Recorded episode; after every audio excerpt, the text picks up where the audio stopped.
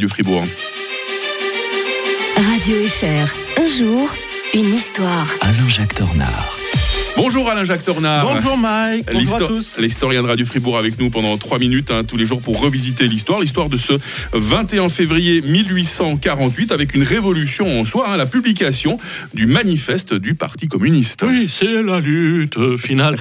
En fait, euh, vous imaginez peut-être que le manifeste du Parti communiste, c'est un immense volume, un peu le livre rouge, un gros pavé. Mais non, c'est un opuscule d'une cinquantaine euh, de pages. Ah, seulement bah oui, comme quoi c'est pas toujours la taille qui compte, hein, comme on dit, euh, qui a été publié d'abord anonymement à Londres, en effet, ce 21 février 1848. C'est Karl Marx qui a écrit ça, mais Mm. Karl Marx est pourtant un, un Allemand, mais il publie ça, il est à, la- à cette époque-là euh, en Angleterre, et donc il publie ça là-bas.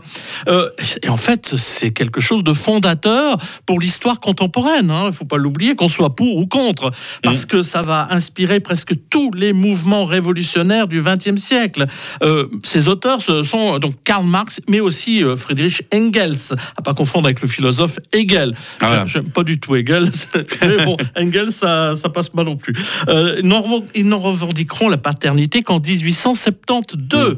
Euh, Karl Marx est alors âgé de seulement 30 ans à cette publication et il exprime déjà l'essentiel de sa pensée. Il réduit l'histoire de l'humanité à la lutte des classes et explique ses rebondissements par des facteurs économiques. Il pronostique l'avènement prochain du communisme et la fin de l'histoire. On a beaucoup professé la fin de l'histoire. Hein. Euh, euh, au fin- à la fin du XXe siècle, c'était le cas aussi. Il considère que le capitalisme provoque euh, inconsciemment sa propre fin. Et d'ailleurs, c'est étonnant parce que ce manifeste euh, est publié juste deux, deux jours avant l'éclatement de la révolution de février Ah, à Paris. Et ensuite, qui va donner ces révolutions, le, ce qu'on a appelé le printemps des peuples en 1848. Mmh. Mais en fait, euh, ils n'ont joué aucune influence. C'est une sorte de concordance des temps. Euh, et d'ailleurs, euh, on avait dit à l'époque qu'un spectre hante l'Europe, c'est le spectre du communisme.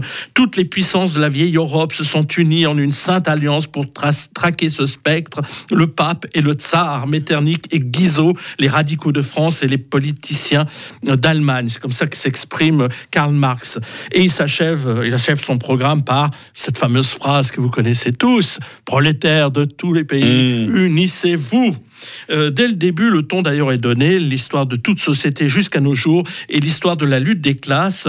Et euh, d'ailleurs, euh, d'autres à, à l'époque, comme Tocqueville, avaient dit euh, aussi que le problème, ça serait la lutte des classes, c'est-à-dire ceux qui sont propriétaires des moyens de production et ceux qui sont simplement ceux qui donnent leur force de travail. Et depuis lors, en fait, ça n'a pas beaucoup changé. L'analyse de Marx est toujours très intéressante. C'est les conséquences, ce qu'il propose à la Mhm. place, qui, qui fait véritablement problème, parce qu'on a vu ce que ça a donné, le- les régimes communistes. On retrouve l'historien de Radio Fribourg pas plus tard que demain matin avec un bond de 10 ans en arrière, la destitution euh, du président ukrainien Yanukovych. Alain-Jacques Tornard, très belle journée. Bonne journée à tous C'est quoi être un homme en 2024 La question du jour, elle est pour nous, les gars, elle est aussi pour, euh, pour vous, mesdames. hein. Qu'est-ce que vous attendez de nous? On retrouve très vite notre question. Et là, il est 6h38, un petit peu de douceur